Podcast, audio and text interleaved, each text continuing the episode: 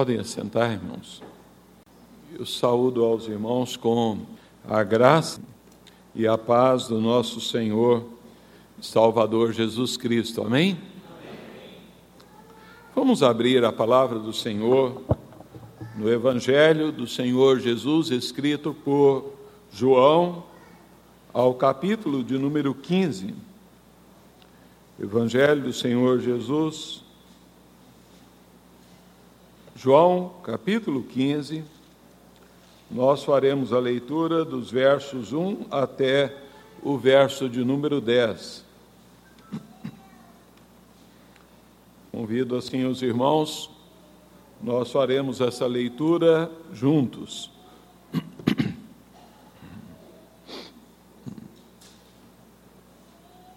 João 15, de 1 a 10. Leiamos. Eu sou a videira verdadeira e meu pai é o agricultor. Todo ramo que estando em mim não der fruto, ele o corta, e todo que dá fruto, ele limpa, para que produza mais fruto ainda. Vós já estáis limpos pela palavra que vos tenho falado. Permanecei em mim, e eu permanecerei em vós. Como não pode o ramo produzir fruto de si mesmo, se não permanecer na videira, assim vós o podeis já, se não permanecerdes em mim.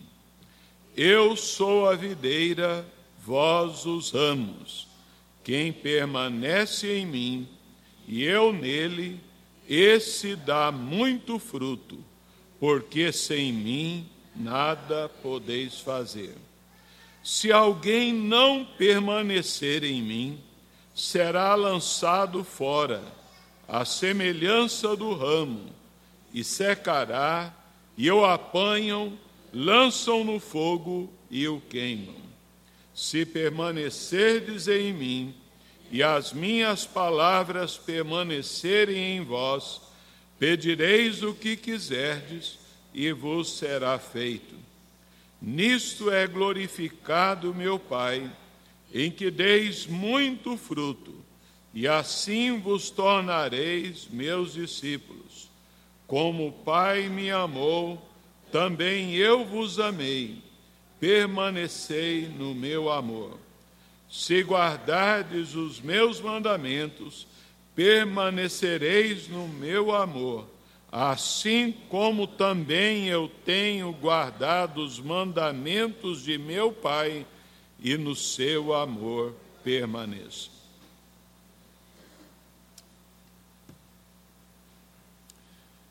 Queridos irmãos, é, um dos meus passatempos prediletos é cultivar plantas, de lidar com a terra. Para mim, então, a, a, terra ela tem que produzir. É, eu fico incomodado, né, muitas vezes, ao ver ah, áreas ociosas, terrenos abandonados que muitas vezes são ali ocupados pelo lixo, pelo entulho, que na verdade não só não produzem nada, ali então é, deixando de gerar ali, produzir alimento que poderia produzir para muita gente. O Senhor Jesus, aqui é, na narrativa feita pelo apóstolo João, ele declara acerca de Deus que é, o nosso Deus é um Deus é, agricultor. Ele diz: Meu pai é o agricultor, é um grande agricultor. Né? E é, assim, na verdade, é, eu penso que Deus deve amar muito a terra. A terra que ele criou é, foi da terra que ele então sujou ali na terra suas mãos e fez o homem. ele que ordenou a terra produza plantas, ele mesmo deu ordem à terra, dizendo: produza, que a terra produzisse os animais domésticos e os animais selváticos, de maneira que há uma certa relação de Deus com a terra. O apóstolo Paulo, ele é, nos diz em 1 Coríntios 3, 9, que nós, povo de Deus, a igreja de Deus, somos a lavoura de Deus. E assim como alguém que planta a, ali a sua semente, almeja recolher ali os seus frutos, nós sabemos que Deus tem investido em boa terra e Deus almeja também colher os seus frutos é, em nós e através, por meio das nossas vidas, da vida de cada um de nós. Ah, assim, queridos, é, nós podemos olhar para esse texto. É, o Senhor Jesus ele está aqui fazendo uso de uma é, agricultura muito conhecida é, no meio dos judeus. E o Senhor Jesus diz: Eu sou a videira verdadeira. Todo ramo que estando em mim ele dá fruto, é, ele é limpo para que produza mais fruto ainda. Tal como fazia com frequência, Jesus utiliza mais uma vez aqui de ah, imagens, de elementos bem comum ali ao, ao povo judeu, né? Na verdade, assim, é, o Antigo Testamento faz várias referências a Israel como a vide de Deus. O profeta Isaías disse: Porque a vinha do Senhor dos Exércitos é Israel. É, Jeremias, então, diz o seguinte: Eu mesmo te plantei como vide escolhida, eu mesmo te plantei a vinha ela formava parte é, da imagem judaica do povo de Israel. Né? Tanto é que é, o emblema, né? então, o logotipo da moeda dos macabeus era ali então uma vinha. No entanto, o Senhor Jesus se refere aqui a Ele próprio dizendo que ele é a videira verdadeira. A palavra usada pelo Senhor Jesus é aletnos, palavra que significa verdadeiro, genuíno, autêntico, real, né? É, Jesus quer dizer aqui ah, algo que é, um fato ele chama atenção para um fato estranho. No Antigo Testamento não se usa o símbolo da videira sem que esteja ah, desacompanhado da, de, da, da degeneração. É, para Isaías, a vinha se converteu numa planta selvagem. Jeremias se queixa que a vinha tornara-se uma planta degenerada. Oséias se queixa que Israel é uma vinha vazia, degenerada. Quando Jesus ele faz uso é, dessa figura da videira, da figueira, da videira verdadeira, ele está dizendo, entre outras coisas, que não é pelo fato de alguém é, estar afirmando, entre outras coisas, que ele é judeu, que ele se salvará. O único meio de salvação, o único meio de ter a vida é, é, é estar em comunhão íntima com a videira verdadeira que é a pessoa do Senhor Jesus. Jesus está aqui a dizer que o caminho, é, então, para Deus, não passa pelo sangue da linhagem judaica, mas passa tão somente pelo seu precioso sangue.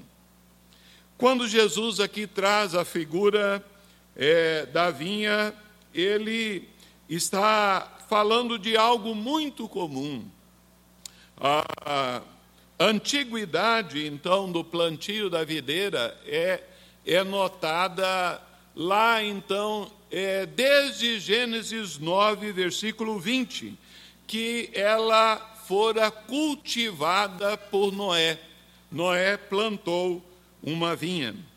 Havia vinha então por toda a, a Palestina, onde ela florescia ali então, e era necessário que ela fosse podada. Né? Então, é, uma vinha durante os seus três primeiros anos ela não produzia, ela era podada, podada, podada para ser preparada de modo que ela desenvolvesse e estivesse madura ali para é, dar ali os seus frutos.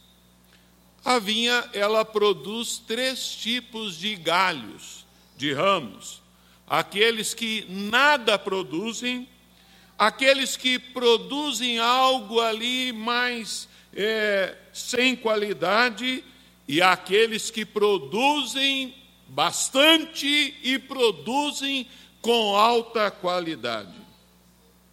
Jesus ele está então referindo que entre aqueles que aparentam como seus servidores terão então é, é esse tipo é, de, de galhos, de ramos, aqueles então que não produzem e aqueles então que haverão de produzir e de produzir frutos.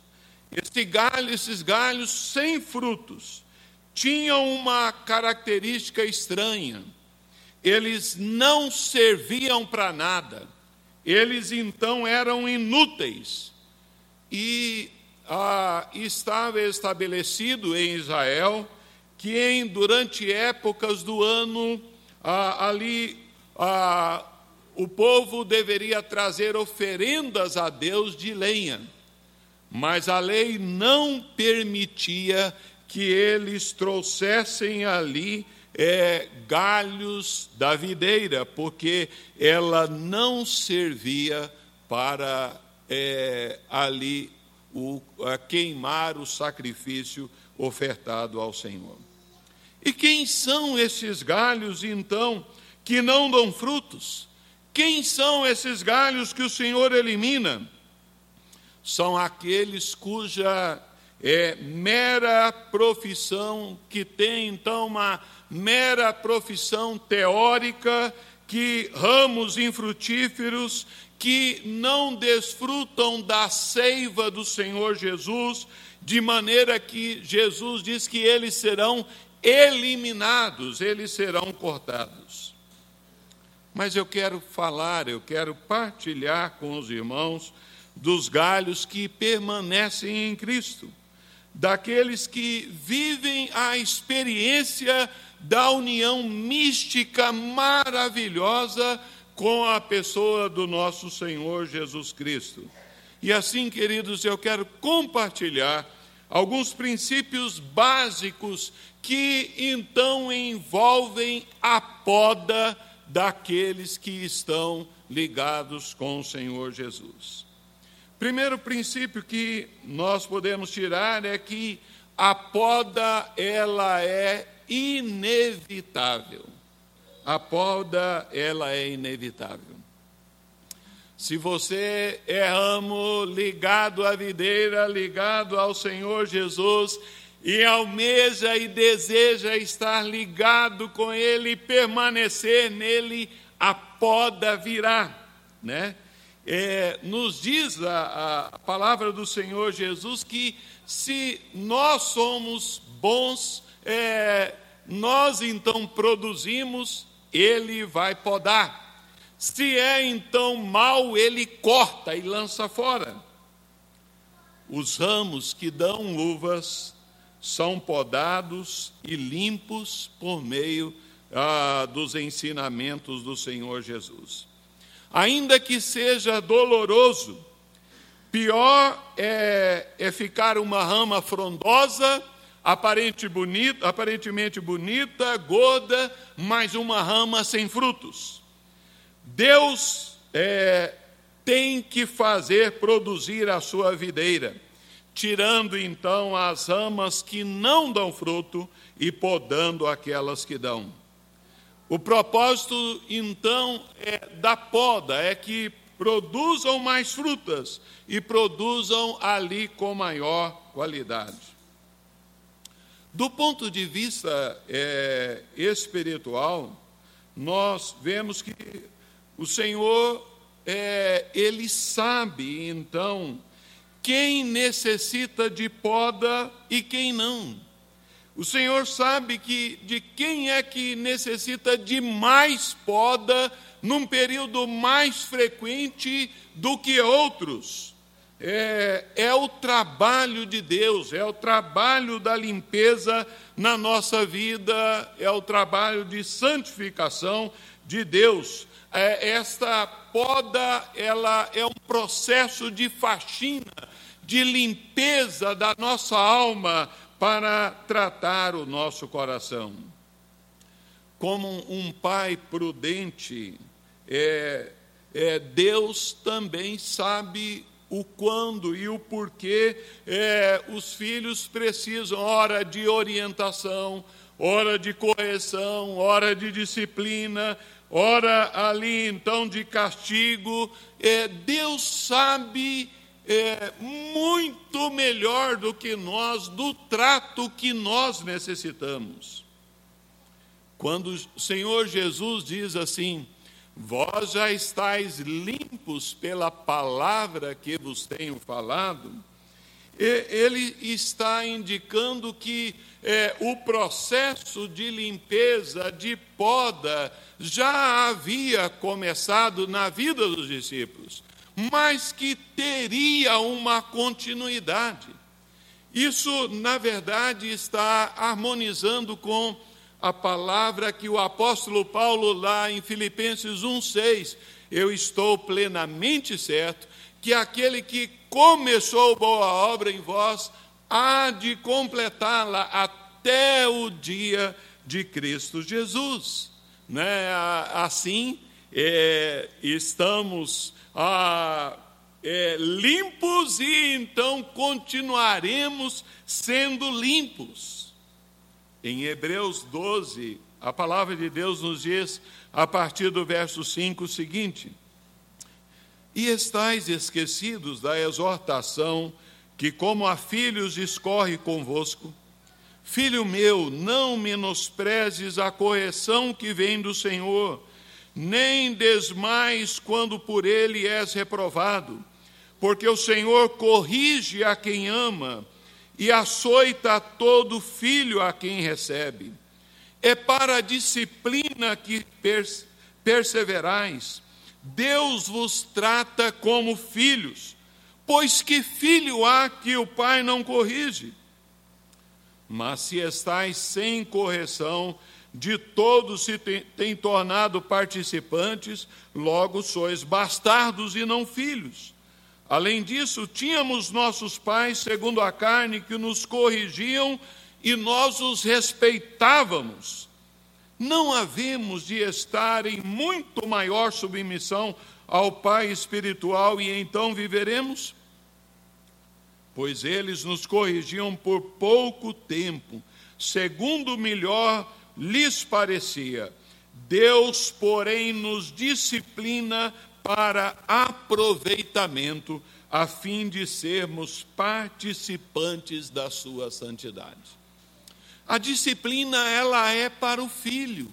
A limpeza é então para o ramo que está ligado com a videira. A disciplina ela é para perseverar, é para que permaneçamos ligados a Jesus.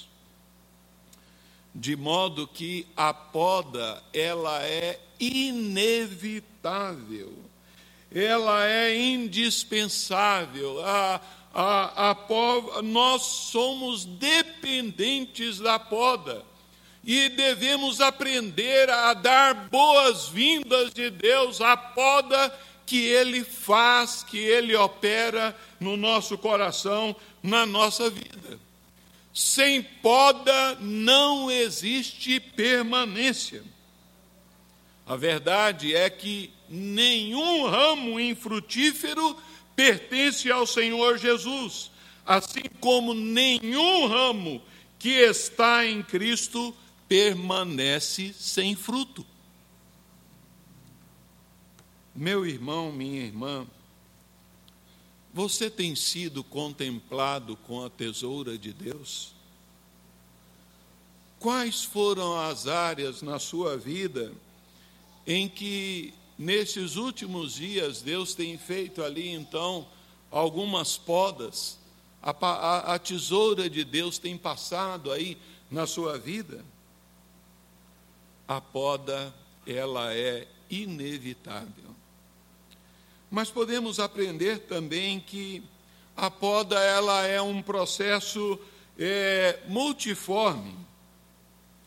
Assim como acontece com os galhos da videira, é, são podados de tempo em tempo, é, de igual modo, a partir do momento que nós é, conhecemos a Jesus, cremos em Jesus, experimentamos o novo nascimento, é, isso então vai processar na nossa vida até o dia da volta do Senhor Jesus, ou o momento em que partirmos para encontrarmos com Ele. Eu não sei quantos dos irmãos tiveram o privilégio de ah, assistir um vídeo que foi gravado numa entrevista breve com o nosso querido irmão, Dr. Russell Shedd, que partiu para estar com o Senhor. E nessa entrevista, ele ah, ali é, falando da, das suas lutas, é, das dores, ele expressa é, dizendo que aquela circunstância que ele estava passando, é, de muito, mesmo em meio a, a muitas dores. Ele diz que era uma experiência muito boa. E, e, ele diz que ele estava se sentindo desmamado do mundo é, e pronto para subir para encontrar com Deus. Mesmo então, quase nos últimos dias, este homem é, nos últimos dias da sua vida aqui, este homem compreende que a poda estava ocorrendo na sua vida e era então é, bem-vinda, segundo ele. Essa poda ela é multiforme porque quem faz a poda é o Pai Celestial. E ele não age por meio de leis, de regrinhas, então de calendários, mas ele trabalha com cada pessoa individualmente. Cada galho, cada um de nós, ele trabalha ali na particularidade.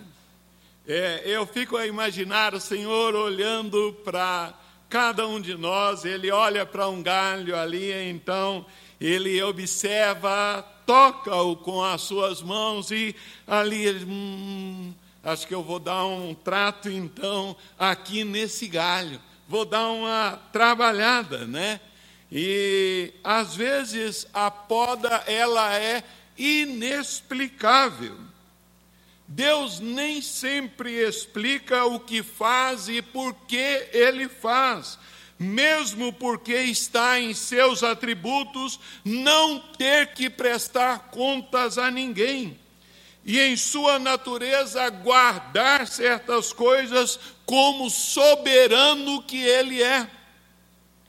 O profeta Isaías afirma, Isaías 45, 15, diz assim: Verdadeiramente tu és Deus misterioso, ó Deus de Israel, ó Salvador.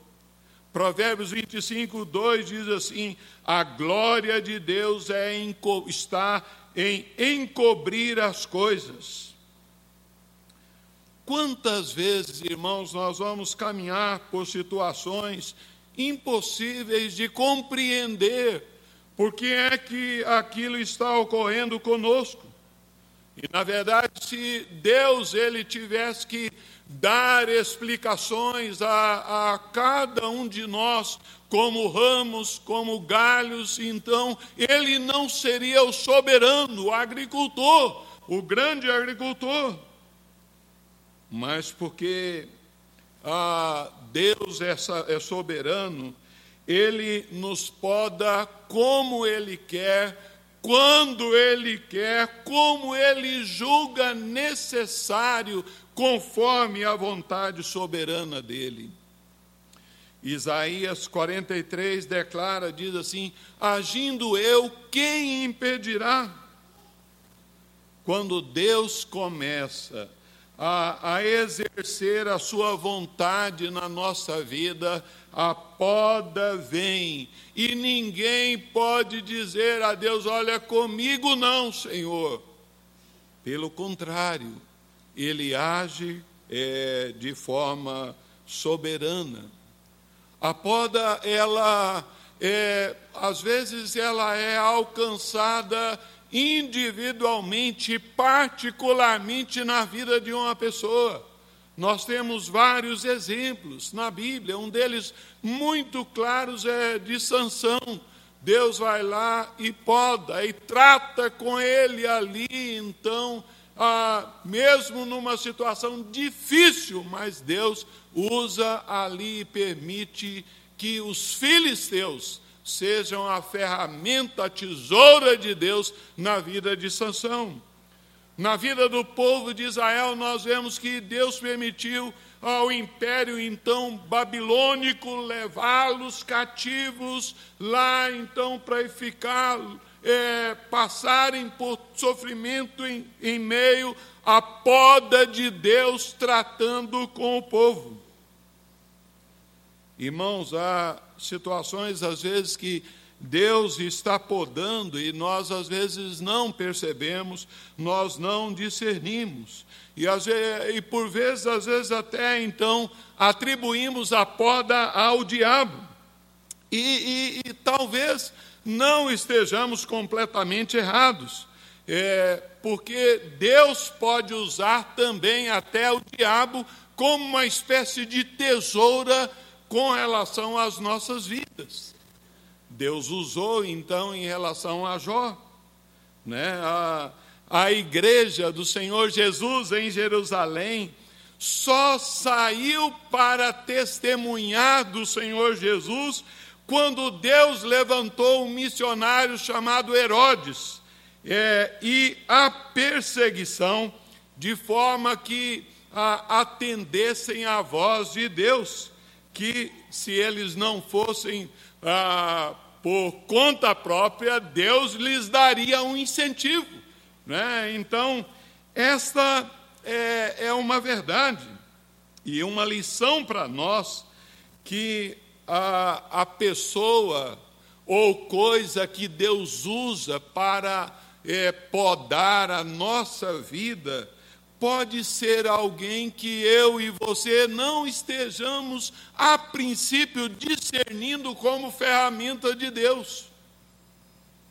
Mas nós devemos conscientizar-nos, queridos, conscientizarmos na multiforme ação da poda de Deus, que ela, em detalhes, jamais será compreensível à vida de cada um de nós.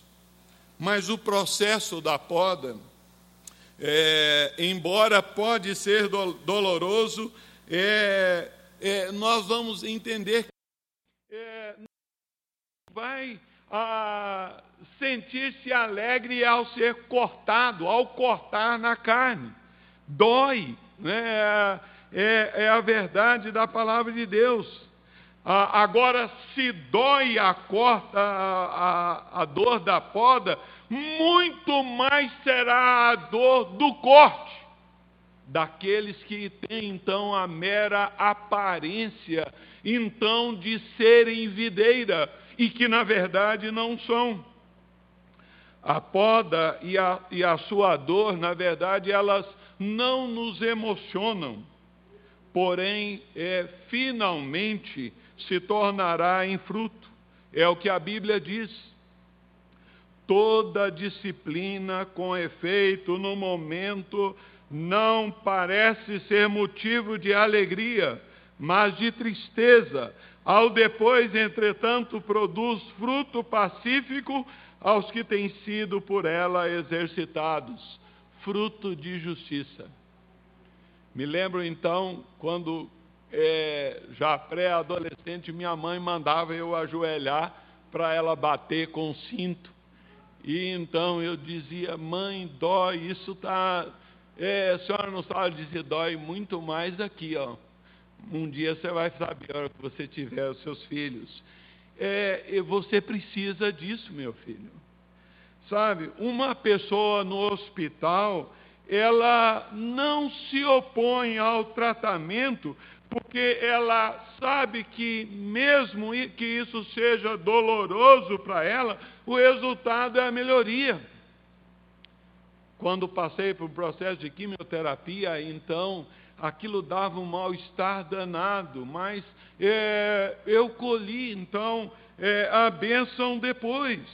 É, quando nós resistimos ao tratamento de Deus, quando nós resistimos à tesoura de Deus ou não a, a acolhemos, considerando, examinando, olha, é Deus, é através da palavra, Deus está querendo tratar, ensinar alguma coisa, nós nos comportamos como alguém que recusa ali a agulha, que recusa então a injeção, que não quer o trato médico, alguém no hospital que não quer ser tratado. A poda ela é multiforme. Não sabemos quando o Senhor vai podar, não sabemos a forma como Deus agirá, mas nós sabemos que cada galho, cada galho do Senhor, da, é, o, do grande agricultor ligado à videira, é, ele está sendo observado, acompanhado pelo Senhor Deus, pelo grande agricultor. Pode ser que não entendamos o porquê de certa poda, mas é, nós então devemos aceitar com humildade é, o processo, o tratamento de Deus. Assim, queridos, mas nós, além de entendermos que a poda ela é inevitável, que ela é multiforme, que ela é então abrangente, mas a, a poda ela é um paradoxo no reino de Deus. É, parece uma, um absurdo, não é? Então, mas da mesma forma como as colocações que Senhor Jesus ensinou. Quem quiser ser o maior, seja o que serve. Quem quiser ser exaltado, seja humilde. Quem quiser ser grande, seja servo. Quem quiser ser, ser o primeiro, seja o último e o servo de todos. Quem quiser receber, então venha a dar primeiro. Assim também a poda, ela é um, um paradoxo. Eu é, me lembro certa vez, então, fiquei assustado. Meu tio Haroldo é, tinha na, em frente à casa muitas roseiras da minha tia, e ali ele pegou um facão e cortou, deixou, soltou, assim, das roseiras. Quando a tia, minha tia viu, ela chorou e diz: Haroldo, você matou, você acabou com as minhas roseiras, elas vão morrer. E eu presenciei aquilo ali, fiquei com dó dela tal. E meu tio também não sabia que, que ia acontecer, ele nunca tinha feito aquilo, né? mas o resultado foi que de repente as roseiras vieram com todo vigor e soltaram muitos galhos e ali flores, ficou a coisa mais linda ali o jardim da minha tia Lita. Ah, o, o, propósito da poda é para que ah, assim os ramos produzam então cachos e ali então uvas melhores, uvas de boa maturação. A, a poda é para aumentar a nossa qualidade. Versículo 2 nos diz: todo que dá fruto ele limpa. Poda, tec lá então. Poda para quê? Para que produza mais fruto ainda. É interessante que é, o mais vem do menor, né? O que ficou amputado, só o toquinho lá, então aí vai, vai limpar, ele vai produzir muito mais. No plano de Deus é obter mais do que é menos, né? Então, Jesus melhora o, o, crente real, Jesus é, santifica, Jesus ali trabalha no crente verdadeiro, limpando ali, para que ele produza e produza muito mais. Ele diz lá então: Não fostes vós que escolhestes a mim, pelo contrário, eu que vos escolhi, eu vos escolhi para que vades e deis fruto, e então, ah, e, e, muito fruto. E, e, o Senhor Jesus, então, é, de, é, nos chama para que o nosso fruto então permaneça. De modo que, é, meu irmão, nós devemos estar atentos. Né? Às vezes nós então é, oramos ao Senhor, Senhor, eu quero servir-te. Senhor, eu quero que o Senhor use a minha vida. Senhor, eu quero ser, eu me consagro ao Senhor, eu quero ser uma bênção nas tuas mãos, Senhor. Deus ouve e diz: Olha, pois não, Ramo, é para já. Né? Daqui a pouquinho vou começar, vou te deixar bonitão. Vou tirar então essa ferrugem, vou tirar aí então esses pulgões, vou tirar então esse nó que está aí, né? Então, ah, mas prepare porque vai doer também. Né? É o processo de Deus trabalhando, então, na nossa vida. O apóstolo Paulo, ele escrevendo a Timóteo, ele diz: Olha, se alguém a si mesmo se purificar desses erros, será utensílio para a honra, santificado e útil ao seu possuidor, preparado para toda boa obra. Se alguém a si mesmo se santificar, será utensílio auxílio para a honra, e então ah, preparado para a toda boa obra. É com a, a poda que então processa-se a, a, limpeza, e, e nessa limpeza nós somos confirmados como filhos de Deus. É, o, o, apóstolo Paulo, escrevendo aos Coríntios, diz assim: Tendo, pois, ó amados, tais promessas, purifiquemo-nos de toda impureza, tanto da carne como do espírito, aperfeiçoando a nossa santidade no temor de Deus. Tendo tais promessas, que promessas são essas?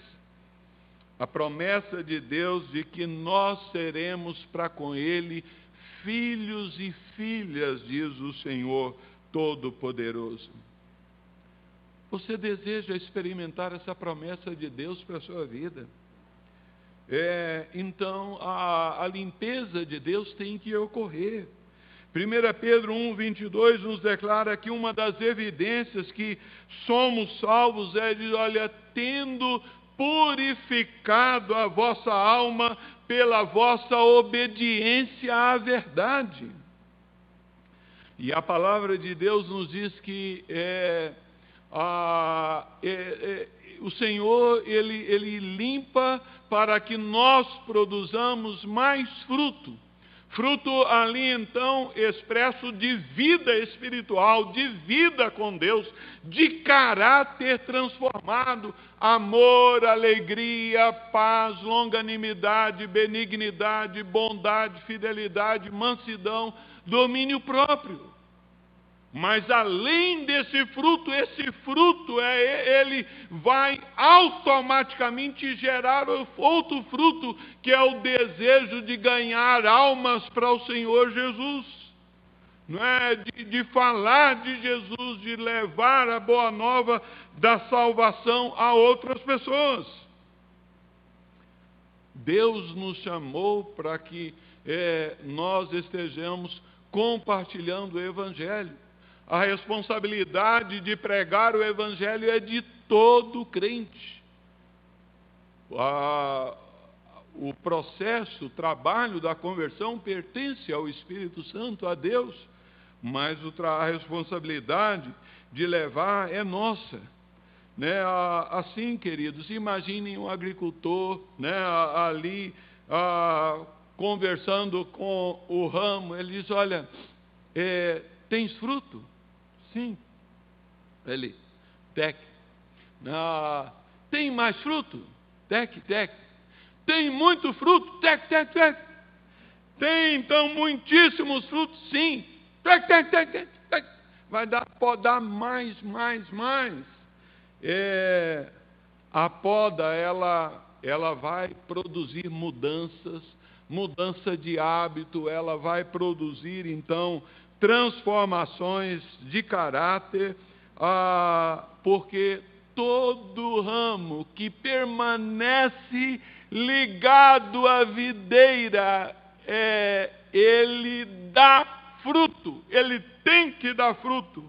E, a, e ali então é a, a, a colocação do Senhor Jesus.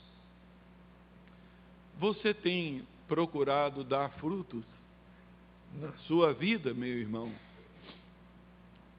qual tem sido ah, o seu fruto? Qual tem sido o meu fruto, o nosso fruto? Jesus disse que ah, é pelo fruto que se conhece a árvore. E, e nós temos que estar atentos que a, a falta de fruto, a ausência de fruto, ela termina com a rejeição final. Nunca vos conheci, vocês nunca tiveram ligados comigo. Jesus usa a figura da videira e os ramos para ilustrar esse relacionamento vital e contínuo contínuo que o galho tem que ter com a videira, com ele, para então ah, é, produzir ali o seu fruto. De modo que os seguidores de Jesus vivem em união com ele. Os seguidores de Jesus produzem frutos, é, produzem frutos que Jesus quer. Os seguidores de Jesus fazem as obras, as coisas que Jesus fez. Assim, queridos, nós entendamos que a poda, nesses princípios que a palavra de Deus nos dá, a poda ela é inevitável e indispensável. A poda ela é multiforme a, forma, a poda ela é um paradoxo de Deus, mas sejamos dóceis e gratos, porque a tesoura de Deus nos alcança. Que é, tenhamos a humildade para vermos o trato de Deus cuidando, limpando as nossas vidas para tornar-nos a imagem e a semelhança do nosso Senhor e Salvador Jesus Cristo.